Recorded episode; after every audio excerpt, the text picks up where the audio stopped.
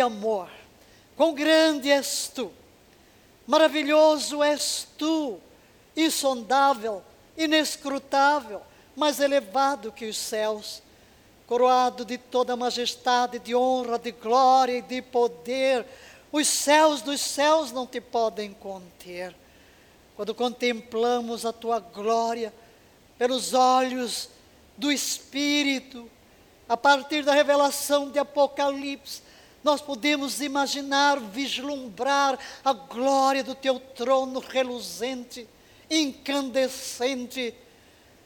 Toda glória, toda honra, todo louvor, toda adoração brotam dos lábios aqui na terra dos apaixonados por ti, os redimidos do Cordeiro, que se unem às vozes que não cessam nem de dia nem de noite diante do teu trono, proclamando: Santo, Santo, Santo és tu, Senhor Deus, o Todo-Poderoso, aquele que era, que é e que há de vir, aquele para quem passado e futuro são eterno presente. Santo, Santo, Santo és tu, Yahvé Sabaoth, toda a terra está cheia da tua glória. Os céus declaram a tua glória. O firmamento anuncia as obras das tuas mãos. Um dia faz declaração, outro dia sem linguagem, sem fala. Ouvem-se suas vozes até os confins da terra. Quanto mais nós, seres humanos, redimidos, criados à tua imagem, habitação do teu espírito, casa de oração, templos de adoração, não cessaremos de te glorificar. Pelo que dizemos, bendize a minha alma e a vé, tudo quanto é em mim, bendiga o seu santo nome, bendize a minha alma e a vé, e não te esqueças de nenhum dos seus benefícios. Mas quem, Pai, pode contar os teus benefícios? São mais do que se possa imaginar. E o nosso coração, como que explode de amor, de gratidão, reconhecendo em Ti único Deus verdadeiro, mas além de Deus, soberano, sublime Criador, Tu és o nosso Pai. Atiramos-nos nos Teus braços e dizemos: Papai, todo o meu ser te adora todo o meu ser te bendiz. Graças, graças pelo maior presente que tu nos poderias dar, Jesus Cristo, o teu bendito Filho, nosso amado Redentor. E graças pela doce presença do Espírito. Ó oh, Yahvé, Deus triuno, recebe o incenso da nossa adoração, tributado a Ti com amor com gratidão, reconhecendo que tudo procede de ti e retorna para ti com a nossa adoração. Amém e amém. Aleluia! Que matéria apaixonante, não? O poder da intercessão. Não é um assunto tão simples, porque todos oram, Todos pedem, todos clamam, mas quantos conhecem realmente os segredos de orar de acordo com as regras e de chegar diante do trono e extrair do mundo espiritual o que é necessário para mudar as circunstâncias do que opera aqui na terra? Estamos caminhando preceito por preceito, eu diria até devagar. Na nossa primeira aula, estivemos conceituando o termo intercessão. Encontramos-lo na Bíblia e, numa síntese, de acordo com o sentido etimológico da palavra, paga em hebraico, que é o mais comum, vimos que existem dois campos dentro da intercessão: um de confronto, que nos levará à guerra espiritual, e o outro de encontro, que nos levará às dores de parto.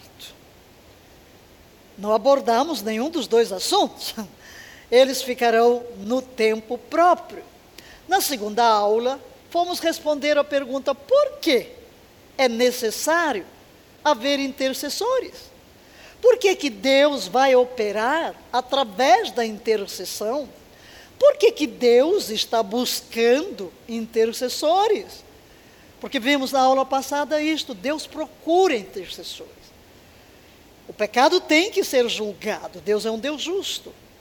Mas Deus busca um caminho de trazer o perdão, de suspender uma sentença. E isso faz através de intercessores. Hoje o nosso assunto é palpitante. Jesus, Deus provê um intercessor. Nós vimos o texto e que vamos repetir que Deus se maravilhou de que não houvesse um intercessor, pelo que o seu próprio braço lhe trouxe a salvação. A sua destra o susteve. O seu próprio braço. Deus olhou para a terra, demirou-se. Não há um intercessor, mas Deus, da sua graça, misericórdia infinita, disse: Eu vou prover o intercessor. E este é Jesus, o grande intercessor, Jesus.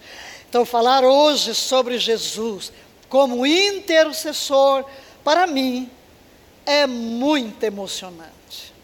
É muito emocionante. Hoje mesmo, nesta madrugada, eu já passei novamente, embora já tivesse passado por toda a carta aos Hebreus, porque quando nós lemos a Epístola aos Hebreus, nós vamos ver ali a descrição do sumo sacerdote perfeito, que é Jesus, e quando pensamos em sacerdócio, pensamos na intercessão. E mesmo esta manhã, esta madrugada, postando romance divino, né? este ano estamos com romance divino nas nossas devocionais. Confesso que, por um pouco, eu fiquei pensando, vou liberar estes devocionais, porque às vezes as pessoas são tão preconceituosas e temos aquela linha teológica que considera Cantar de Salomão simplesmente um romance que não tem nada a ver, que não tem nenhuma figura, que difere bastante do pensamento hebraico, do meu também, e de tantos outros teólogos, porque destaca o amor de Jesus. E, inclusive, já na, na primeira na primeira meditação, alguém disse: Ah, eu gostava tanto dos sussurros, né? Mas é que a gente tinha terminado o livro Sussurros. Ele disse: Bem, eu tenho dificuldade de pensar Jesus me beijando. Eu disse: Uau, mas o que, que significa a palavra adorar? Prosqueneu, né? No Novo Testamento, em João capítulo 4. Veja no capítulo 4 quantas vezes você vai encontrar adoração, adorar. Deus busca os verdadeiros adoradores, os que adoram o Pai. E a palavra é prosqueneu. E qual é o significado desta palavra? Pros, para. Queneu, beijo. Beijar, para. Se a gente fosse traduzir o sentido etimológico do termo grego, Deus procura os beijadores, né?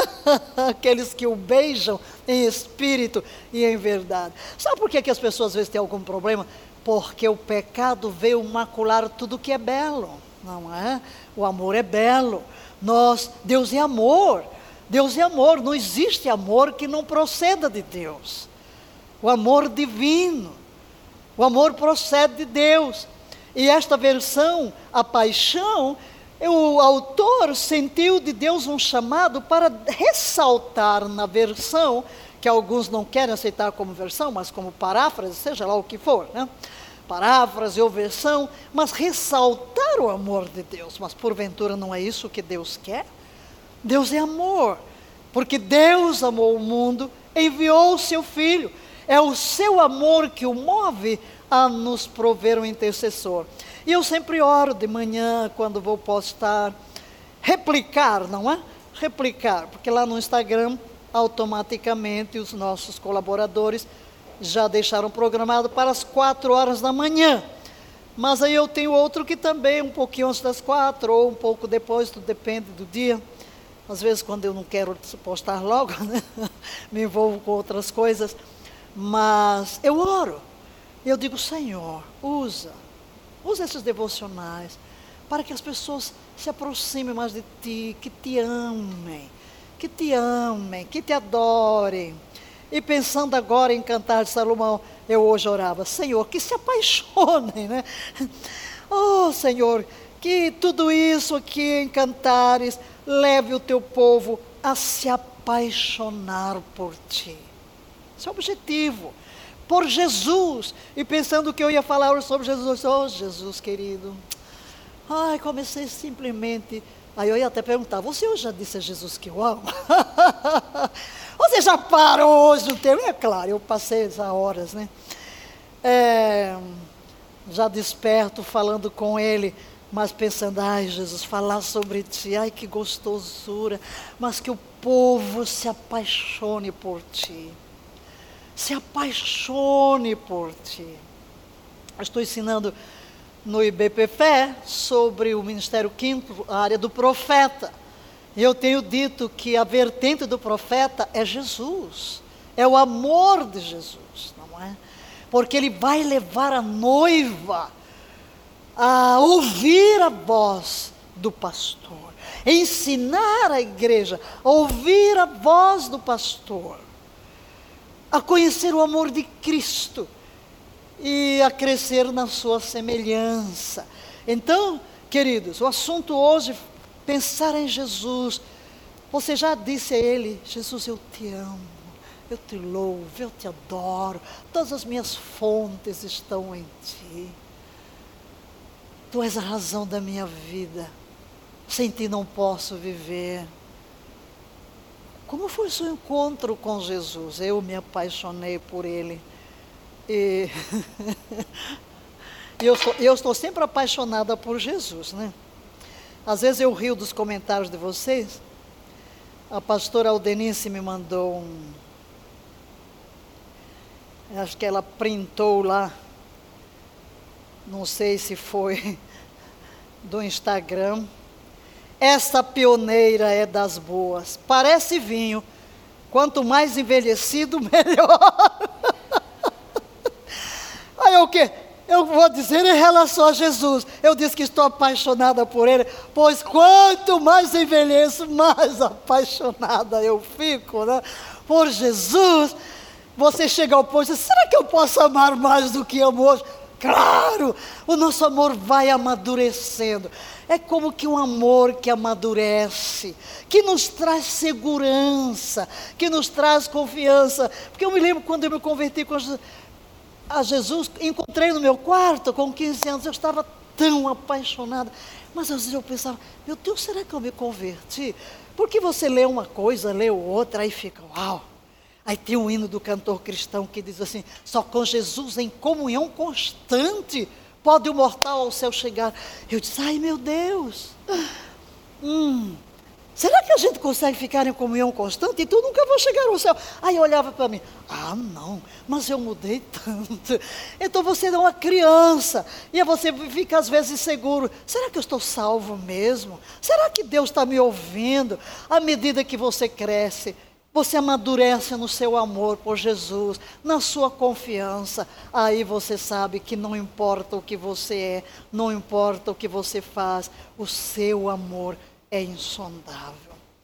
Por isso, se eu pudesse, se eu pudesse expressar hoje um desejo nesta aula, é este: apaixone-se por Jesus.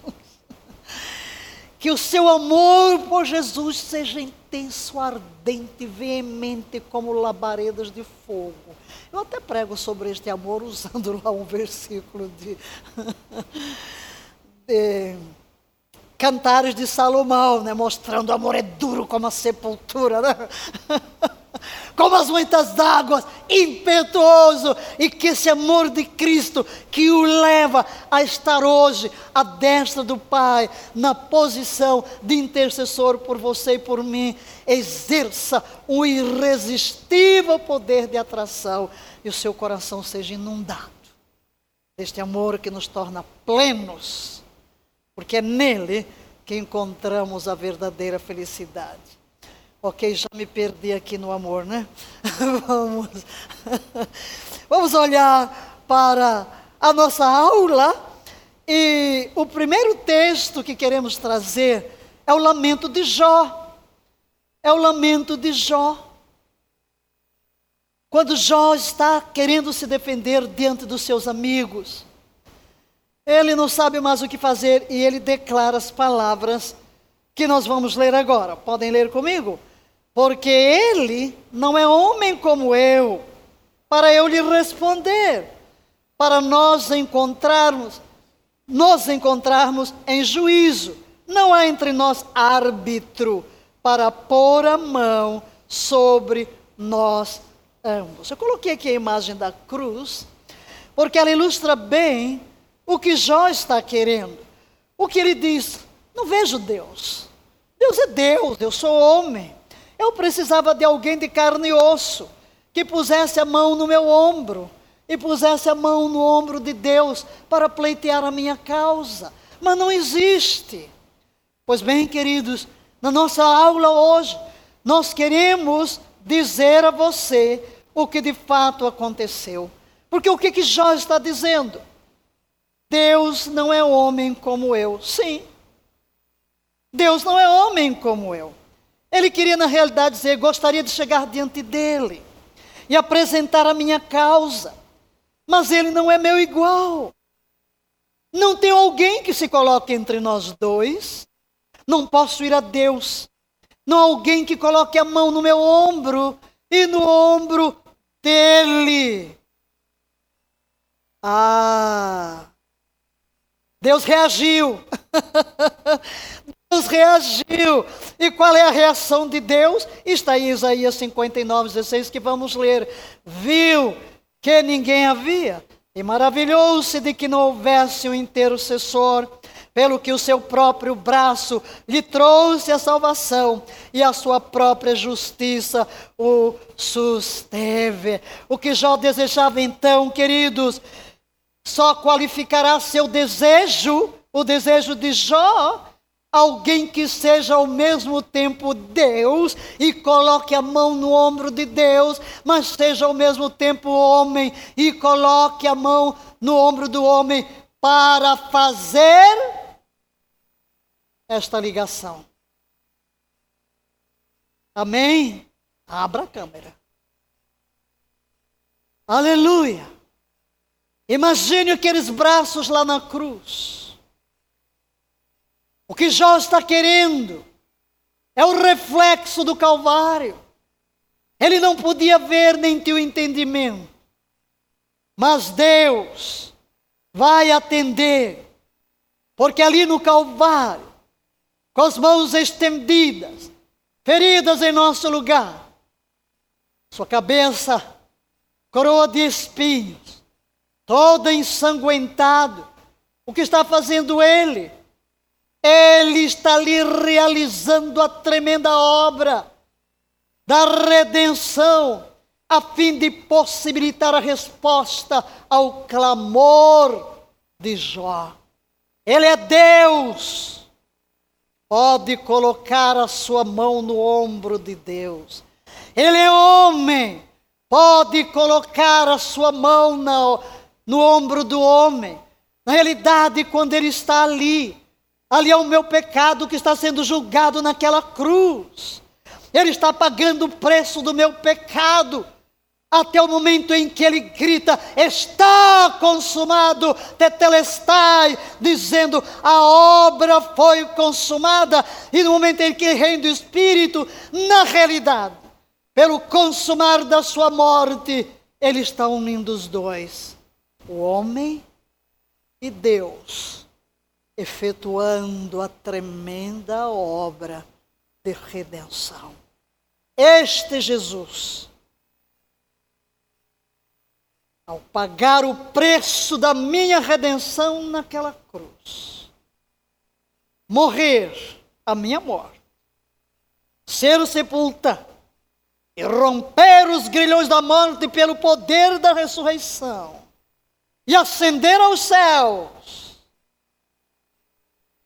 Ele está hoje ali, me representando, como mediador entre Deus e os homens, como intercessor, como sumo sacerdote. Eu abordar o mistério, a arte da intercessão hoje. Mirar-nos-emos em Jesus. Vamos assimilar no mais profundo do nosso ser esta imagem. Jesus está agora diante do Pai, intercedendo por mim. Queridos, a intercessão é tão vital que Deus providenciou o intercessor. Se não houvesse necessidade, ele não o teria feito. Esse intercessor não podia falhar. Porque não podia falhar? Porque ele é filho do homem. E porque ele é filho de Deus. Aquele que estava na cruz, como homem, como filho do homem, porque ele nasceu como tal, não deixou na sepultura o corpo humano e a natureza humana que tomou para se tornar o nosso irmão. Ele levou a glória. Então hoje eu posso dizer: há um homem no céu, em Cristo Jesus, Deus de Deus, está o homem perfeito. Por isso, como filho do homem, ele está ali, representando a mim e a você. Temos alguém para pleitear a nossa causa, para julgar a nossa causa, para defender-nos, para advogar-nos. Este intercessor não pode falhar porque também é filho de Deus. Portanto, no seu corpo, na sua natureza humana, ele nos representa, mas ele é Deus. Em sua própria natureza, em seu espírito, a destra do Pai, um com o Pai. Ele é o intercessor que não pode falhar. Mas queremos levantar uma pergunta. Por que Deus precisa de um intercessor a favor do homem que seja homem? Porque aqui estamos mostrando que Jesus tornou-se filho do homem assumiu a nossa forma, assumiu a nossa imagem, assumiu a nossa posição, tomou sobre si nosso pecado, nossas maldições, pagou o preço da nossa redenção e regressou à glória como Deus homem. Mas por que o intercessor teria que ser homem? Bem, quando falamos de que Deus buscava intercessores, trouxemos alguns princípios. Mas vamos agora analisar 12. A nossa aula hoje se baseia em 12 princípios, todos centrados em Jesus. Não vamos sair não vamos sair hoje deste foco, queremos trazer um foco de cada vez para que possamos assimilar, porque o nosso objetivo é formar verdadeiros guerreiros de oração. Porque queremos desembocar no nível em que as nossas intercessões provocarão mudanças, que é, é a intercessão profética, a emissão de decretos proféticos, certo? Doze princípios. Primeiro princípio, leiam. Deus deu a terra aos filhos dos homens. Eu vou repetir sempre isso porque você tem que assimilar. Os céus, vamos, os céus são os céus de Avé, mas a terra deu a ele aos filhos dos homens. Ora, uma vez que Deus deu a terra aos filhos dos homens, deu-lhe autoridade de operar na terra. Claro que o homem teria que usar todas as suas faculdades de pensar, de sentir, de decidir, em linha com o seu Criador. Ele não era independente. Não podemos deixar de lembrar que quando Deus deu a terra aos filhos dos homens, tornou o homem um mordomo, fê-lo por mordomia. A terra pertence ao Senhor também. Ele deu ao homem para administrar como mordomo. A terra deveria ser governada de acordo com o seu Criador. E o homem exerceria, assim, a autoridade no planeta e viveria em aliança com Deus. Mas o homem nada tem que do céu não tenha recebido. Além disso, quando lemos, hoje é um sábado, hoje é um sétimo dia, e temos o Shabat, um dos dez mandamentos, o quarto mandamento da aliança, mas o Shabat é uma instituição que vem antes da lei. Certo? Está lá no Gênesis, logo no início.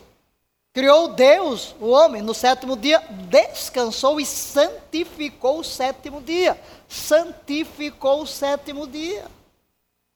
Santificou.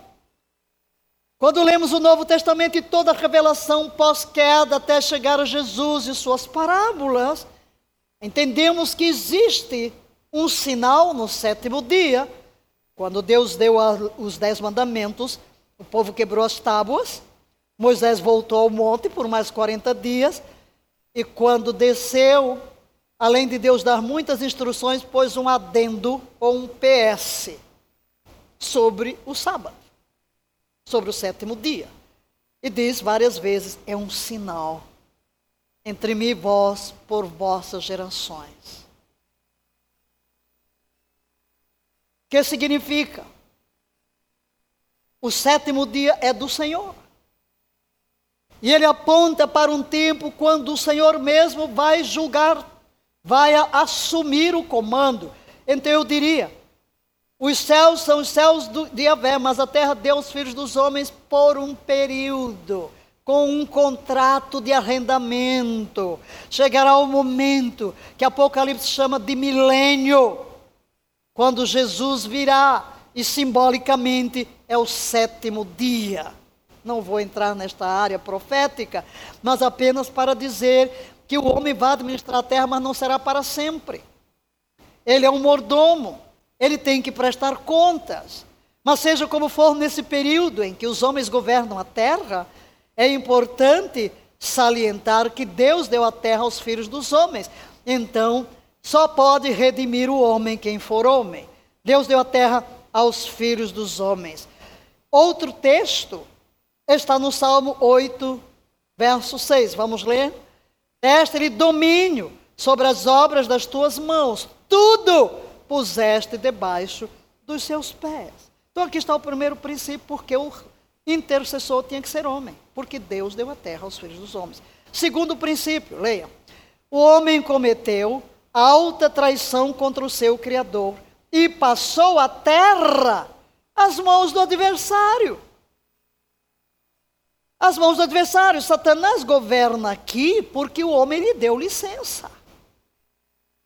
A terra não é do diabo. A terra não é dos demônios, a terra é dos filhos dos homens. Mas é interessante ler no Salmo 78, verso 6, na versão Almeida século 21, entregando-lhe seu poder ao cativeiro e sua glória na mão do inimigo. Naquele Salmo 8, que lemos há pouco, quando Davi contempla os céus, ele diz em relação ao homem: Que é o homem que dele te lembres e o filho do homem para que o visites?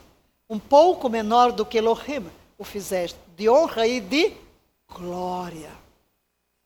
Glória, o coroaste. A coroa do homem era a glória, a glória de Deus. Mas ele perdeu. Todos pecaram e destituídos estão da glória. E o que, é que diz o versículo aqui? O homem entregou o seu poder, sua autoridade ao cativeiro, tornou-se cativo de Satanás por causa do pecado. Porque a Bíblia diz que somos escravos daquilo ou daquele a quem nos submetemos. E sua glória na mão do inimigo. Perdeu a coroa de glória. O homem perdeu a coroa de glória, passou para a mão do inimigo. E foi assim que o adversário se tornou, e agora eu vou usar as palavras de Jesus, príncipe deste mundo. É Jesus quem diz isso. Vem aí o príncipe deste mundo, neste versículo, não colocamos todo o versículo. Vem aí o príncipe deste mundo, e ele nada tem Então aqui nós estamos, vamos analisar bem essa terra, entender quem você é em Cristo. Para que quando chegar o momento de interceder para mudar circunstâncias na vida das pessoas, você ore de uma posição. Príncipe deste mundo. Quando Jesus foi tentado por Satanás, o que que Satanás disse para Jesus, de acordo com o que está em Lucas 4, 6? Dar-te-ei a autoridade e a glória. Novamente. Dar-te-ei autoridade e a glória destes reinos. Porque me foi entregue. E a dou a quem eu quiser. Sim, Satanás tornou-se o príncipe deste mundo. E desafia Jesus a glória dos reinos me foi dada. Quem deu? O homem. Satanás só tem autoridade na terra porque o homem lhe dá autoridade. Ele nada faz a não ser através do homem que se submete a ele. Então, queridos, leia a conclusão do que ocorreu. Satanás passou a operar na terra através do homem usando suas faculdades, agora corrompidas pelo seu próprio consentimento. Quando você olha para o mundo hoje, a maldade, como a mente humana pode imaginar coisas tão terríveis? Quando você pode hoje contemplar sentimentos tão destruidores, atitudes demolidoras de tudo que é sagrado. Você só pode dizer o homem foi corrompido em sua essência. É verdade. Satanás está usando exatamente essa degeneração das faculdades criadas por Deus, poderes de pensar, sentir e querer, para o mal. Terceiro princípio, leiam. Como Deus deu a terra ao homem, e este foi um instrumento de queda, legalmente um homem deve ser um instrumento de redenção. Hum. Aí aqui vamos entrar num dilema. Por que dilema? Porque existe um princípio, o princípio da semente. Dentro de uma semente está a vida e o poder da reprodução. Cada semente produz de acordo com a sua espécie. Se você pensa numa pequena semente de laranja, dentro dela está uma laranjeira com todo o poder de produzir laranjas iguais. O que ocorre com o homem? Ele se tornou pecador na sua natureza. Ele perdeu a glória de Deus. Ele foi separado da comunhão com Deus. Ele foi corrompido em sua própria natureza e passou a gerar filhos de acordo com o que ele é. Então, na semente do homem, no espermatozoide, está outro homem igual, com toda a capacidade de fazer tudo quanto aquele que deu a semente, para que ela se reproduza. E é por isso que cada um que nasce aqui sem ser ensinado traz consigo a mesma natureza pecaminosa, corrompida e a mesma tendência para o mal, o mesmo egoísmo, a mesma rebelião. Mas, onde encontrar então um homem para redimir? Se todos nascemos pecadores, todos pecaram? Todos, a Bíblia diz que todos pecaram, destituídos estão da glória de Deus, não há quem faça o bem, não há escape. E aqui, queridos, que Deus estabelece o maravilhoso plano. Maravilhoso plano pelo qual geraria na terra um filho sua semente. Aí voltamos lá, Gênesis 3,15. Quando o homem cai a despeito do pecado, Deus entra logo com a grande promessa da redenção. Aleluia. Por inimizade entre ti, Satanás, e a mulher, entre a tua semente, a semente pecadora, e a sua semente, esta te ferirá a cabeça e tu lhe ferirás o calcanhar. Na realidade, Deus está prometendo ali trazer sua própria semente, seu filho, que se revela como Yoshua HaMashiach, Jesus Cristo, o Filho do Deus vivo. Se é a semente de Deus, ele só poderia ter a natureza de Deus. Mas seria homem, porque isso ele disse que viria da mulher. Entenda, Deus é um Deus de legalidade. Ponha isso na nossa, na nossa cabecinha, coloquemos isso no nosso coração. Deus age com legalidade. É por isso que nós temos sempre que tomar a palavra, que é a constituição do reino, para que cada oração nossa seja de acordo com o que está escrito, porque não, Deus não viola a sua palavra, nunca, jamais. Agora, esse que Deus vai prover, para que qualifique, sendo homem, leia, ele seria ao mesmo tempo filho do homem com direito legal de operar na terra. Por que direito legal? Porque Deus deu a terra aos filhos dos homens. E ao mesmo tempo seria filho de Deus com direito legal de operar no céu. E esse intercessor que Deus está provendo é verdadeiro Deus e é verdadeiro homem. Aleluia. Portanto, queridos, leia, nele o problema de Jó encontra solução. Tem sim, não há ninguém. Jó, Deus levantou. Deus levantou alguém para se colocar entre nós e Deus. Colocar a sua mão sobre o ombro de Deus e sobre o nosso. Pleitear a nossa causa. Ser o nosso mediador. Deus não podia depender de um homem falho para interceder. Por isso ele proveu um que não poderia falhar. E aqui está o grande mistério, que muita gente não entende. Qual é o mistério? Porque Jesus nasceu como filho do homem. Simplesmente porque Deus deu a terra aos filhos dos homens. Logo, ele teria que nascer como filho do homem porque só quem é filho do homem pode operar legalmente na terra. Diga legalmente. Legalmente. Quando Jesus estava confrontando demônios, teve um deles que disse assim: Vieste atormentar-nos fora do tempo? Nem sabemos quem é esse.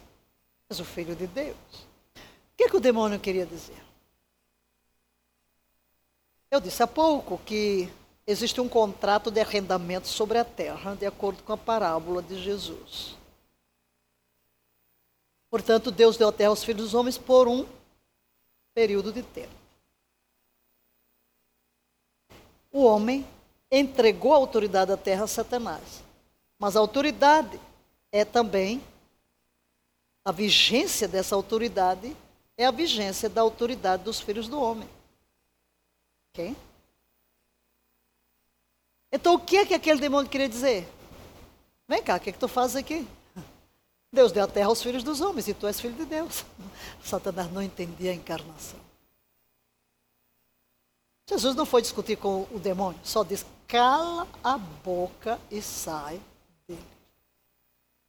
na mesma hora saiu. Como Deus, leia por favor, ele coloca a mão no ombro de Deus, como o homem coloca a mão no ombro do homem, e se torna o mediador adequado, que tanto leva o homem a Deus, quanto traz Deus ao homem. Aleluia. Quarto princípio: Deus encontra um homem chamado Abraão e com ele estabelece uma aliança. Eu estou conduzindo você dentro de uma ordem cronológica do tratamento de Deus conosco até chegar ao clímax. Então chegamos aqui numa aliança. Jesus tem que vir como filho do homem, mas Deus deu a terra aos filhos dos homens. E agora?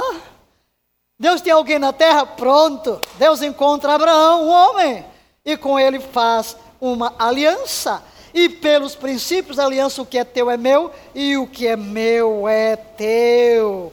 De acordo com os princípios da aliança, Abraão teria acesso a tudo quanto pertencia a Deus, mas, por outro lado, Deus teria tudo quanto pertencia a Abraão.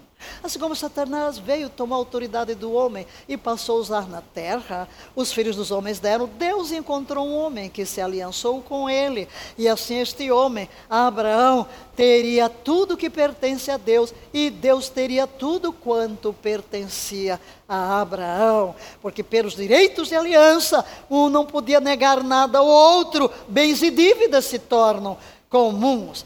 Deus agora, aleluia! Tem um homem na terra, ele haveria agora de executar o seu plano. E note que desde Adão até Abraão são passados cerca de dois mil anos. Deus não tem um povo na terra. Nesses dois mil anos, nós temos que Abel e matou. Aí você tem Enoque que anda tão perto de Deus que um dia vai embora, não encontra mais o caminho de volta para a casa dele na terra e vai embora para a casa de Deus, não sei onde que ele foi, mas ele sumiu. Deus o arrebatou. E depois você tem Noé. E depois os filhos de Noé se debandam aí, vão no pecado, enfim. Aí Deus encontra um homem. E a partir deste homem tudo começa ao desenrolar de uma revelação. Porque através dos descendentes de Abraão. Lá está Moisés, a quem Deus levanta para dar toda a revelação, o autor de todo o Pentateuco. O que era de Deus era de Abraão, o que era de Abraão era de Deus. O caminho está aberto para Deus interferir na terra e, através de um descendente de Abraão, trazer seu filho como filho do homem. Em quinto lugar, quinto princípio, quando Deus fez uma aliança com Abraão, tinha em vista seu filho, o grande intercessor.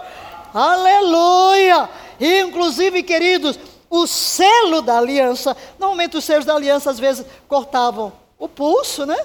Cortavam o pulso para misturar o sangue, né?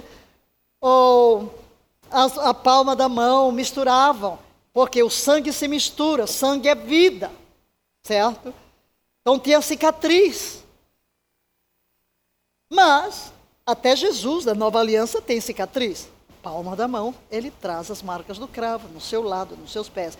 Mas na aliança de Abraão, é interessante que a cicatriz da aliança é no órgão reprodutor do homem. É a circuncisão. Muita gente não entende o porquê. Simplesmente porque a aliança era com a semente. Deus tinha visto o que? A semente. A semente.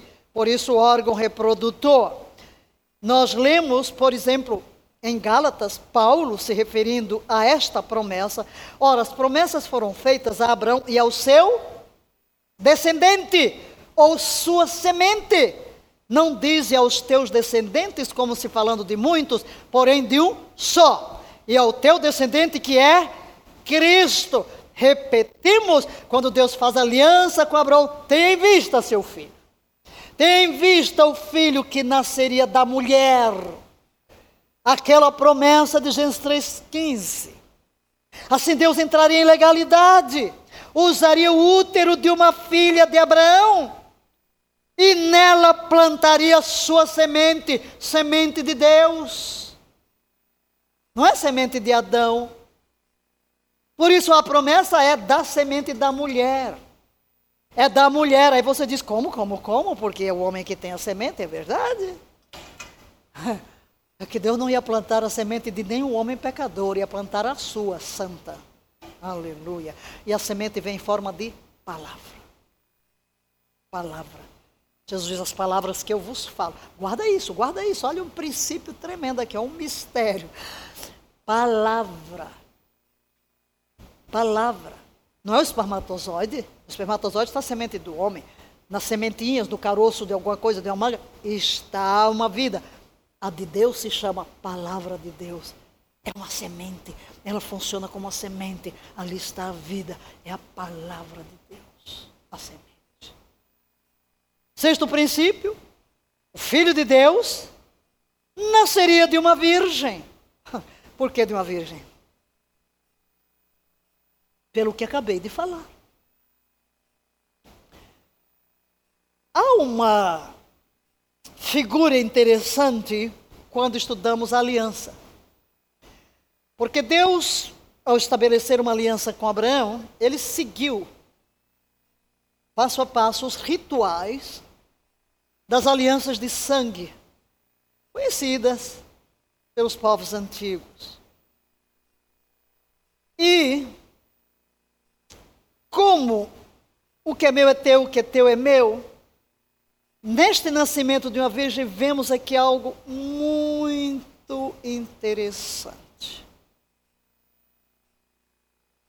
Deus prometeu um filho a Abraão, que seria o seu descendente. Mas ele velho, sua esposa velha, e nada de surgir o filho. Aí é quando sua esposa oferece uma serva, tem Ismael. Deus disse: não, não é esse, não. E finalmente, quando vai nascer o filho Isaac, quantos anos tinha Sara? 89 anos. Abraão. Você está vendo, aí diz assim, já havia cessado o costume das mulheres. Em outras palavras, não ovulava, imagina. Menopausa já estava lá há décadas, né, para trás. Não tem a mínima possibilidade biológica de conceber um filho.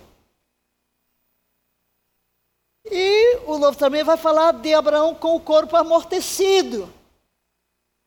No sentido de que, do ponto de vista humano, não há como gerar um filho. Então, o que é que ocorre aqui? Eu chamo milagre. O milagre da concepção de Isaac, porque aqui é um tipo do que ocorreria com Cristo. Deus toma Abraão como um tipo e vai reproduzir dentro da aliança. Todos os rituais que Deus usou de aliança com Abraão, vai repetir com a aliança em Cristo. Então, aquele é um tipo. Então veja como é que funcionou. Ali está um útero morto. Certo? Morto no sentido de que não procria. Mas o anjo traz uma, diga, palavra Diga, palavras são sementes.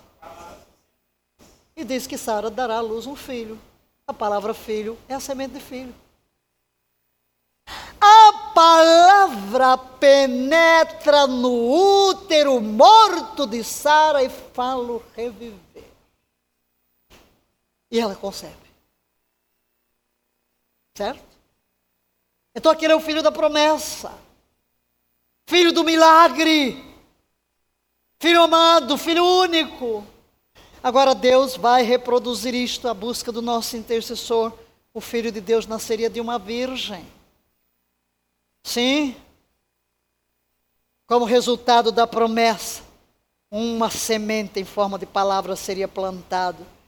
Leia: se o redentor teria que ser homem, não poderia ser descendente de Adão, porque toda a raça caiu quando ele caiu. E aqui entra o grande mistério da encarnação da palavra viva. Jesus. Teria que nascer de mulher. Todavia a semente não procederia do homem. Quem entendia isso? Ninguém. Os tempos passam e o momento esperado chega. E lá vem um anjo, né? Um anjo foi lá para Maria, para Sara e Abraão. Agora aqui, uma descendente de Abraão chega um anjo. e de alta categoria, não? Gabriel. Desce da presença de Deus e se apresenta a uma virgem em Israel, filha de Abraão, e oferece a semente de Deus. A semente que é a sua palavra, dizendo: Portanto, o Senhor mesmo vos dará um sinal. Vamos ler primeiro a promessa lá em Isaías. Eis que a virgem conceberá e dará à luz um filho, e será o seu nome Emanuel, que quer dizer Deus conosco. Aqui seria o sinal. O Senhor dará um sinal. A virgem conceberá. Mas conceberá de quem? De Emanuel. Deus conosco.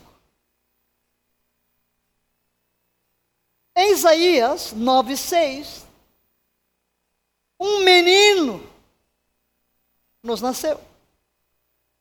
Um filho se nos deu. É um menino, é um filho que vai nascer. Nos foi concedido e o governo está sobre seus ombros.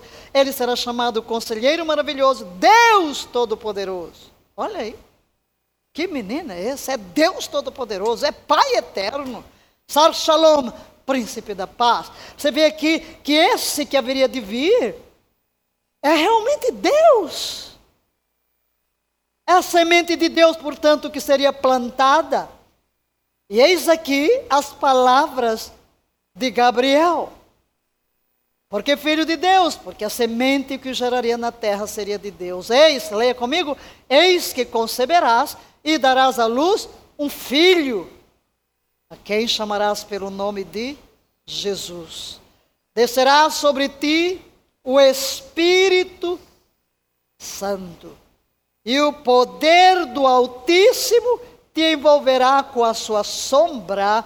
Por isso também o ente santo que há de nascer será chamado Filho de Deus. Aleluia e no seu nome os gentios esperarão. Aleluia. Aí está.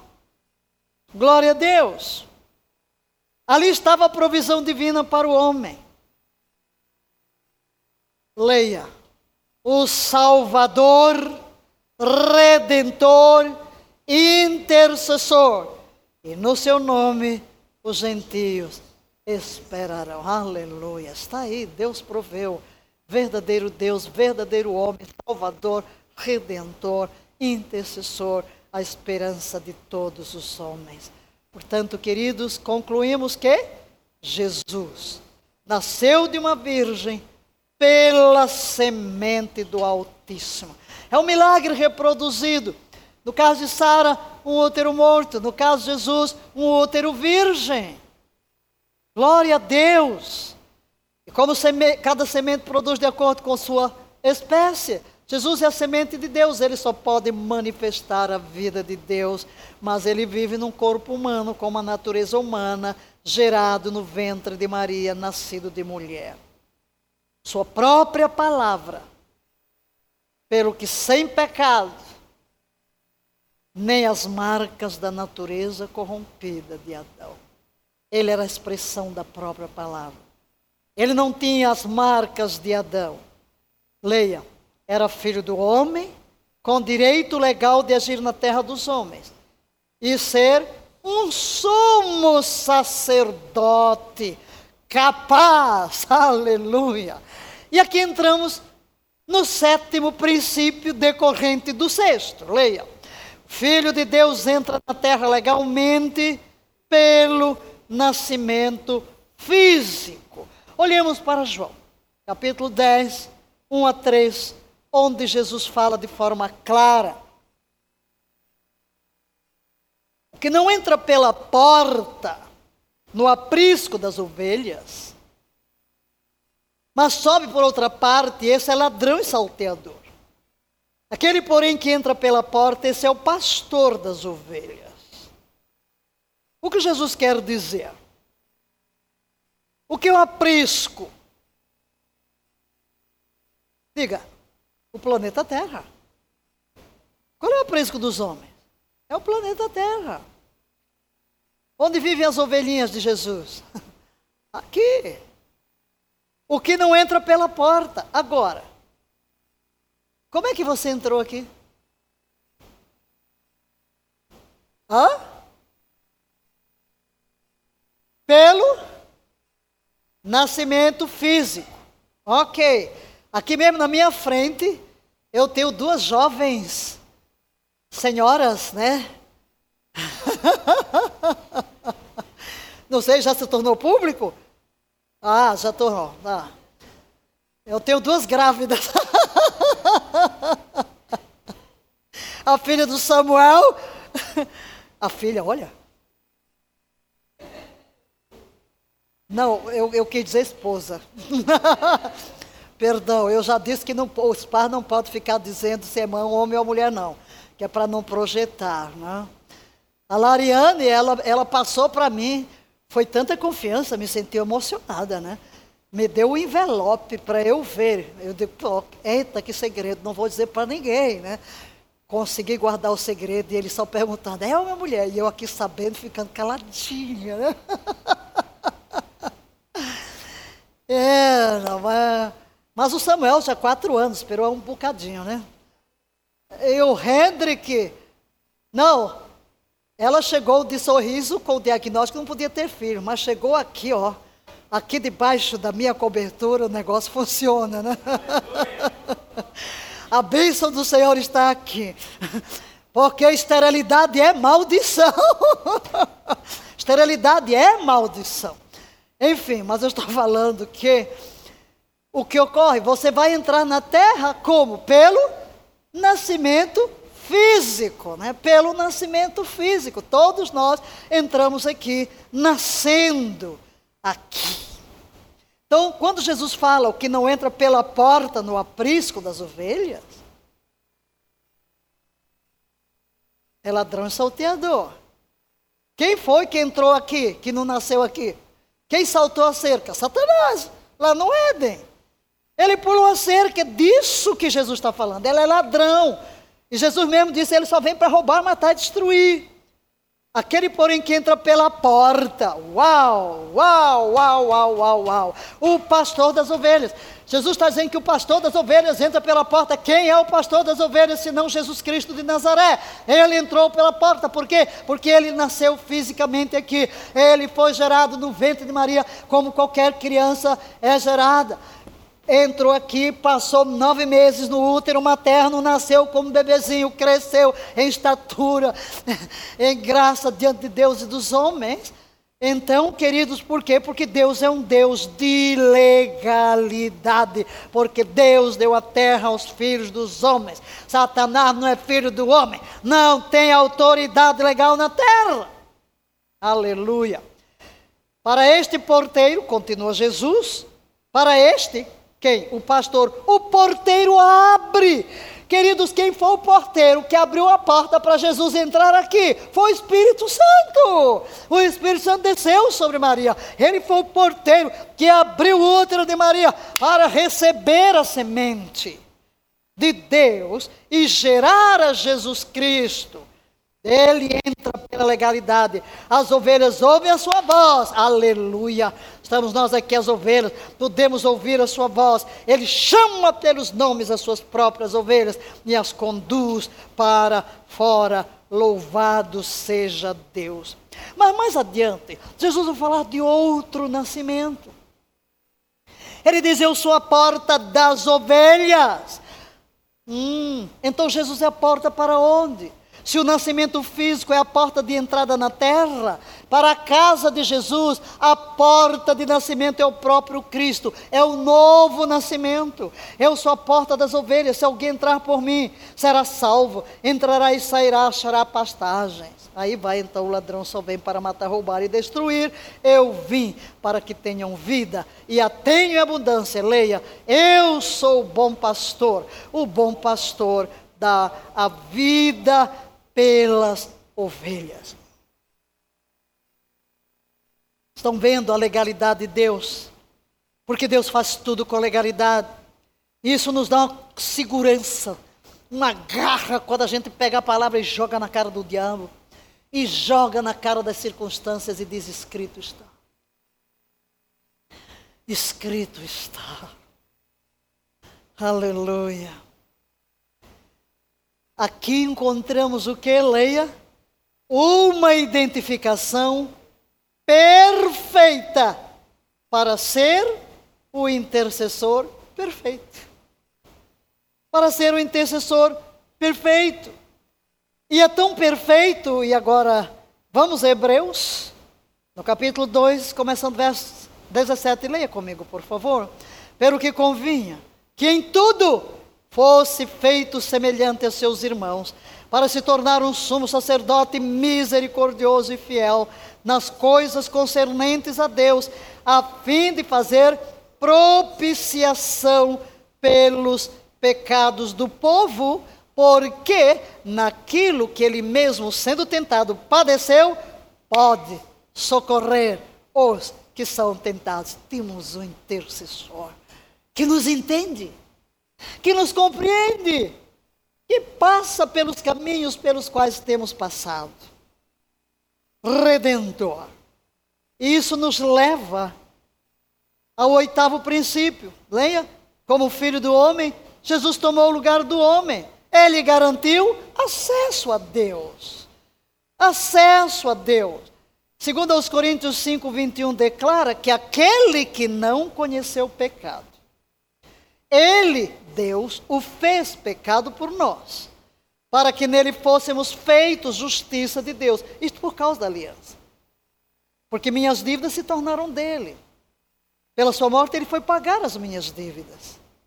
Mas em troca, ele me deu a sua justiça. Quando Deus olha para mim, ele me vê seu filho. Ele me vê seu filho.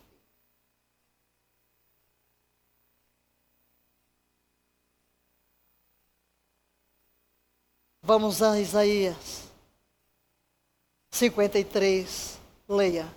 Mas ele foi traspassado pelas nossas transgressões e moído pelas nossas iniquidades. O castigo que nos traz a paz estava sobre ele, e pelas suas pisaduras fomos sarados.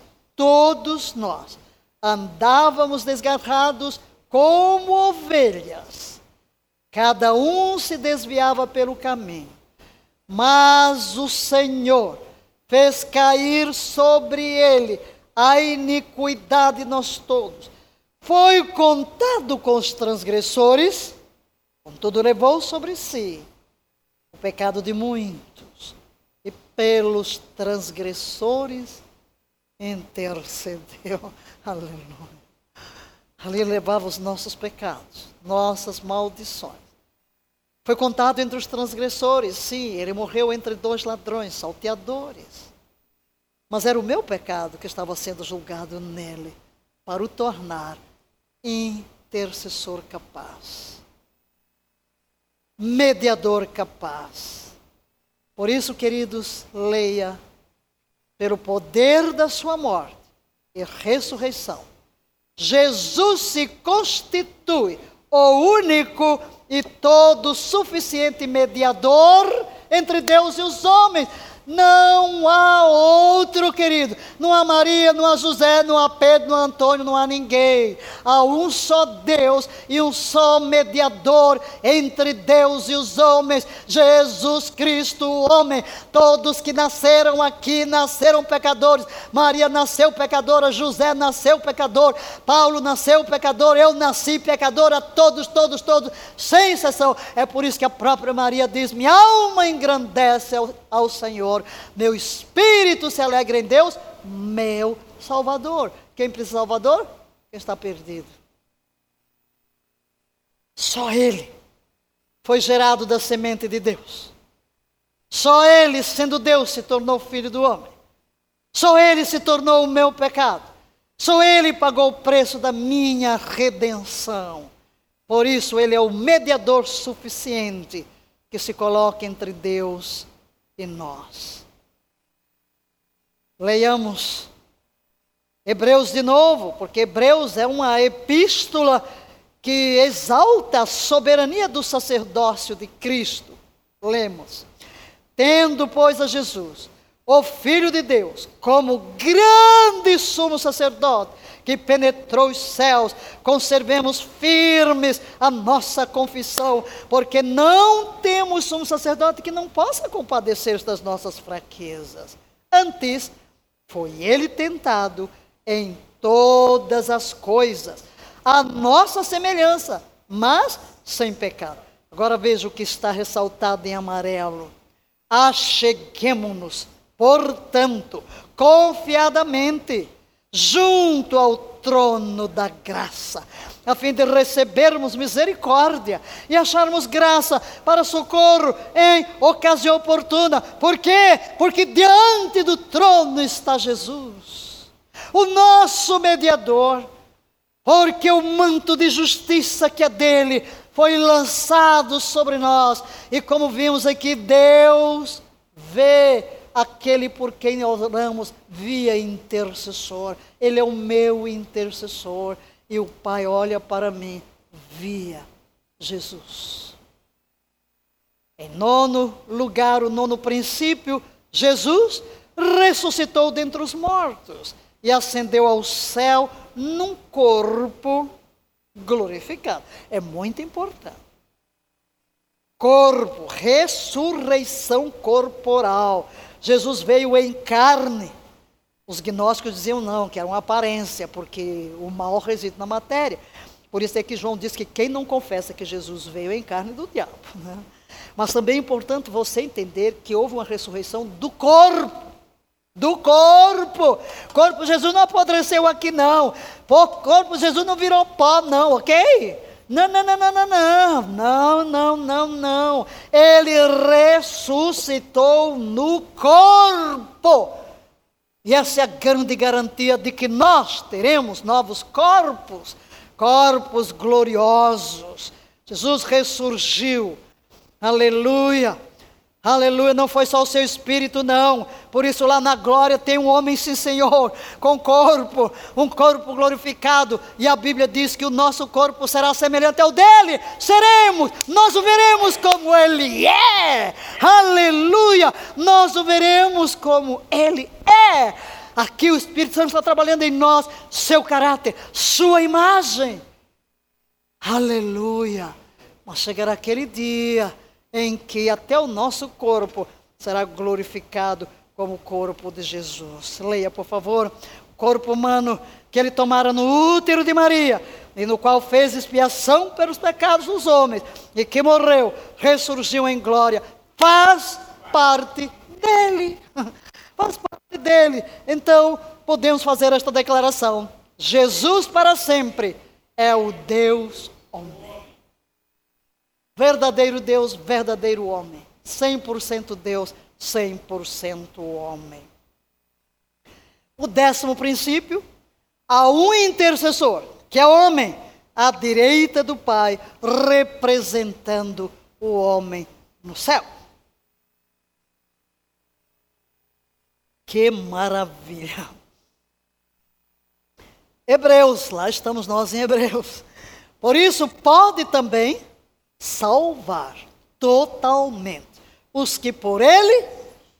Olha, eu quero que você dê uma pausa, respira fundo antes de ler o resto. Porque aqui cheguei no ponto. Aleluia. Olhe para lá e leia só com os olhos em silêncio. Ok? Está assimilando? Está assimilando? Olhe para cima. Ele pode primeiro salvar. Sim, ele veio nos salvar totalmente, totalmente, totalmente. Ele nos salva da condenação eterna. Ele nos salva do pecado. Ele nos salva do juízo. Mas, por ele, podemos chegar a Deus. O véu que separava já não separa mais podemos chegar dentro de Deus. Agora, agora vamos ler? O que está amarelo? Vivendo. Olha, devagarinho. Quero que você assimile cada palavrinha, cada vocábulo aqui. Vivendo sempre sempre, sempre, sempre, sempre. Para! Aleluia! Que, é que ele está fazendo agora? A destra do Pai. Leia. Interceder, pleitear a minha causa, colocar-se entre Deus e a minha pessoa pleitear a causa como se fora dele, levar as minhas dores, os meus problemas, as minhas necessidades como se fossem suas próprias. Assimile, meu amado, isso aqui, porque cada vez que você voltar a orar, primeira coisa, quando você fechar os olhos, você vai olhar para Jesus, a destra do Pai levando suas necessidades, levando seu clamor, levando sua petição para interceder por ele. Vivendo sempre para interceder por eles. Quando Jesus andou aqui na terra, por três anos e meio, seu ministério terreno, ele anunciou o reino de Deus, é chegado o reino de Deus, arrependei-vos e crede no Evangelho. Ele anunciou as boas novas, vinde a mim os que estáis cansados e sobrecarregados, eu vos aliviarei. Ele anunciou o grande amor de Deus, porque Deus amou o mundo de tal maneira que deu seu Filho unigênito, para que todo aquele que nele crê não pereça, mas tenha vida eterna. Ele foi até as últimas consequências para levar sobre nós o pecado da humanidade, levar sobre si o pecado da humanidade inteira. Ele ressurge, ele acende os céus. E em que Jesus se ocupa agora? Até que ele volte como intercessor. Intercessor a favor de quem? de você e de mim. Nosso intercessor. O intercessor que Deus proveu, seu filho. Romanos 8,34, leiamos. É Cristo Jesus quem morreu, ou antes, quem ressuscitou, o qual está onde? À direita de Deus. E o que é que ele está fazendo? E também intercede por nós e também intercede por nós. Décimo primeiro lugar, Jesus entrou no céu para comparecer perante Deus por nós. Hebreus 9, 24, outra vez. Porque Cristo não entrou em santuário, feito por mãos, figura do verdadeiro, porém no mesmo céu. Para quê? Comparecer agora por nós diante de Deus. O tabernáculo aqui era uma figura do verdadeiro. E depois de efetuar a nossa redenção e apresentar o sangue da nova aliança e ser aceito na glória, ele comparece diante do Pai por você e por mim. Aleluia. Queridos, há um constante fluir de oração e amor de Jesus para o Pai. Por todos quantos são gerados de novo pelo seu Espírito. Reflita, agora, neste momento, quando estamos aqui a um fluir de amor que brota deste coração compassivo, redentor do nosso noivo amado para o Pai, a nosso favor. Então leia a declaração. Ele se ocupa hoje, primariamente, da função de intercessor, até a vitória final. Pode dizer aleluia? Graças a Deus. Hebreus 8:1 declara: temos um sumo sacerdote. Quando falamos sumo sacerdote, estamos falando do intercessor.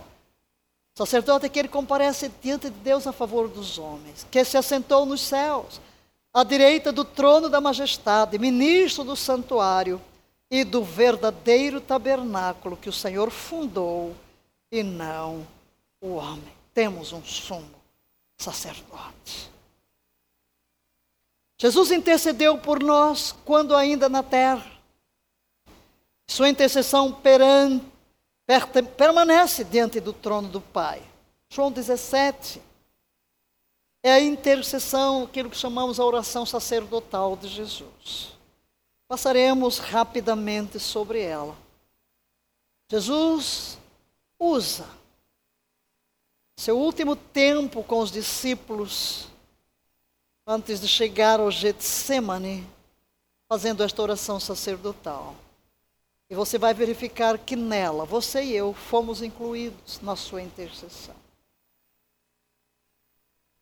Por si mesmo, leiamos o texto. Leiamos a oração. Glorifica-me, ó Pai, contigo mesmo, com a glória que eu tive junto a ti antes que houvesse. Jesus intercede pela unidade dos discípulos. Juntos você vai ler junto o que está em azul. Rogo por aqueles que me deste, para que sejam um, assim como nós. Jesus intercedeu pelo gozo dos discípulos, que eles tenham o meu gozo completo em si mesmos pela proteção dos discípulos. Santifica-os na verdade. Pelos resultados do trabalho dos discípulos. Rogo por aqueles que vierem a crer em mim, por intermédio da sua palavra. Diga, eu estava ali. Eu sou um desses que vim a crer por intermédio da palavra que os apóstolos pregaram. Palavra que atravessou séculos e milênios e chegou até mim. Aleluia. Pela unidade espiritual dos discípulos em Cristo e no Pai, que todos sejam um. E como tu és, ó Pai, em mim e eu em ti, também sejam eles em nós. Pela participação dos discípulos na sua glória, que onde eu estou, estejam também comigo os que me deste para que vejam a minha glória que me conferiste. Aleluia. Mas em décimo segundo lugar, ou décimo segundo princípio, Jesus é também chamado de advogado. Advogado. É o apóstolo João quem vai usar este termo para Jesus. Leiamos o que João diz. Meus filhinhos, estas coisas vos escrevo para que não pequeis. Mas se alguém pecar, para com o Pai Jesus Cristo, o justo. Esta é a única vez que Jesus é chamado advogado na Bíblia. Mas a palavra grega aí, paracletos, que colocamos em parênteses, aparece em João 14, 16, 26, capítulo 15 de João, 26, também lá no capítulo 16, verso 7, quando Jesus está falando sobre o Espírito Santo. Refere-se ao Espírito Santo. Paracletos ou advogado é o que pleiteia a causa de outro diante de um tribunal. É, portanto, o intercessor. É o que pleiteia a causa de outro. E, portanto, quando João usa o termo advogado, é a mesma coisa que falar de intercessor. Esse termo era muito usado para denotar um assistente legal num tribunal de justiça, conselheiro para defesa. E no sentido mais amplo, aquele que socorre, aquele que conforta. Sim, Jesus. Sim, querido. Jesus é chamado de advogado. Leia. Advogado é o que pleiteia a causa de outro diante de um tribunal. É um intercessor. Jesus nos defende diante do tribunal eterno. A Bíblia diz que Satanás, e nós vimos isso já, ele nos acusa dia e noite. Esta é a sua função, de nos acusar. Mas Jesus está sempre nos defendendo. Porquanto, quando João usa o termo paracletos para Jesus, em sua epístola, e para o Espírito Santo, porque é o mesmo João, em seu evangelho, ele deixa claro que, leia, Jesus e o Espírito Santo estão irmanados na mesma obra de redenção do homem. Mas sobre o Espírito Santo falaremos na próxima aula. Hoje ficamos com Jesus. Olhe no seu espírito para o trono. A melhor forma de a gente ter uma visão do trono é ler Apocalipse 4. Depois você vai para o 5. Aí você vê esta glória. O ancião de dias assentado no seu trono glorioso. Relâmpagos, trovões, glória incandescente. Ninguém pode contemplar o rosto de Abé. Anciãos se prostram, seres viventes. O mais alto escalão das hostes celestiais cobrem o rosto, não conseguem contemplar a glória reluzente, incandescente, gloriosa de Yahvé. Simplesmente proclamam santo, santo, santo. Os 24 anciãos, representando os santos do Antigo e Novo Testamento, prostram colocam suas coroas aos pés daquele que vive para sempre. E é nesse cenário de tanta glória, de tanta adoração, que se levanta o Cordeiro. Aleluia. Aquele que foi morto, mas vive, e tem nas mãos as chaves do inferno. Mas hoje, queremos olhar para este Jesus na sua função sacerdotal. Aquele que está perante o Pai e intercede por você. Qual é a sua necessidade hoje? Estamos no curso sendo adestrados para nos colocarmos entre Deus e os que carecem, mas hoje eu me coloco entre Deus e você. Qual é a sua necessidade? Eu invoco neste momento o poder da aliança a seu favor. Para clamar ao Pai nesta hora. Pela mediação de Jesus Cristo, no seu nome e no seu mérito. Para interceder por você. Verbalize sua necessidade diante de Deus agora. Diga agora, Pai, eu estou precisando desta intervenção. Verbalize.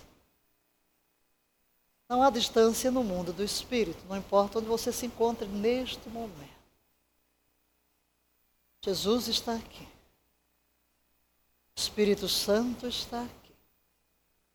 Anjos de Deus estão aqui.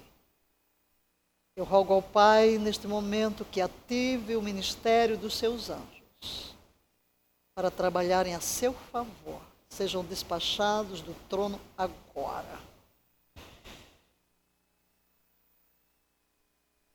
Você verbalizou a sua necessidade? Quero lhe dar uma boa notícia. Não importa qual seja, toda a provisão já foi garantida para você. Pelo poder da morte, sepultura e ressurreição de Jesus.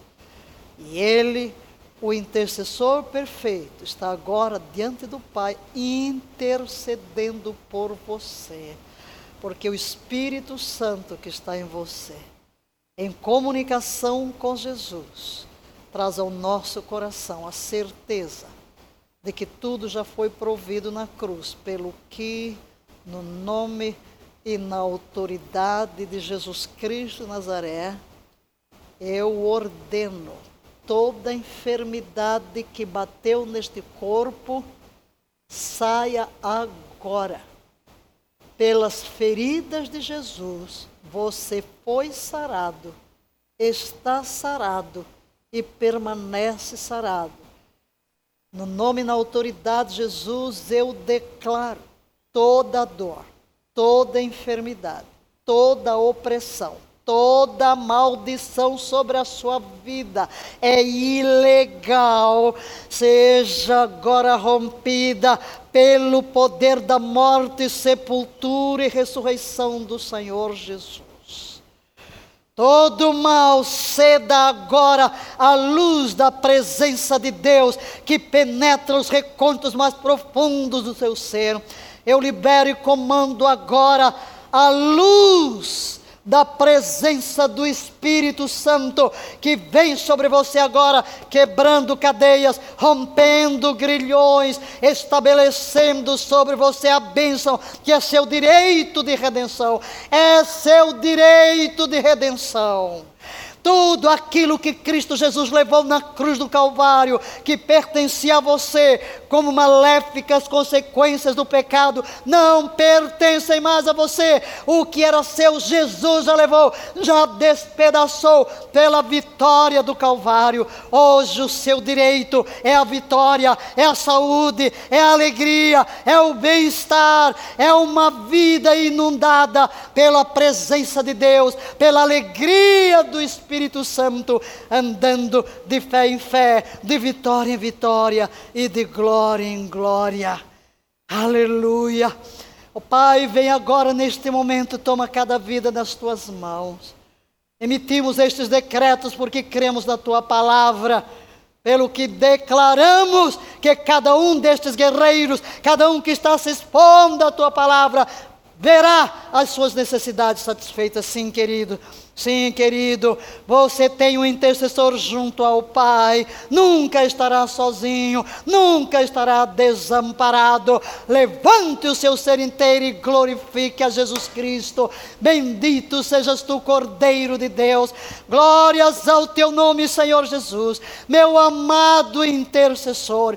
Que segurança, que gozo, que certeza de que tu me conduzirás sempre em triunfo, de que guardarás os meus pés de serem presos, de que praga alguma chegará à minha tenda, que mil poderão cair ao meu lado, dez mil à minha esquerda, eu não serei atingido, porque a cobertura do teu sangue repousa sobre mim. Ó oh, intercessor glorioso, recebe a expressão da nossa gratidão, do nosso amor e da nossa devoção. Para sempre, ó Cristo, seja exaltado e em toda a terra resplenda a tua glória. Amém e amém.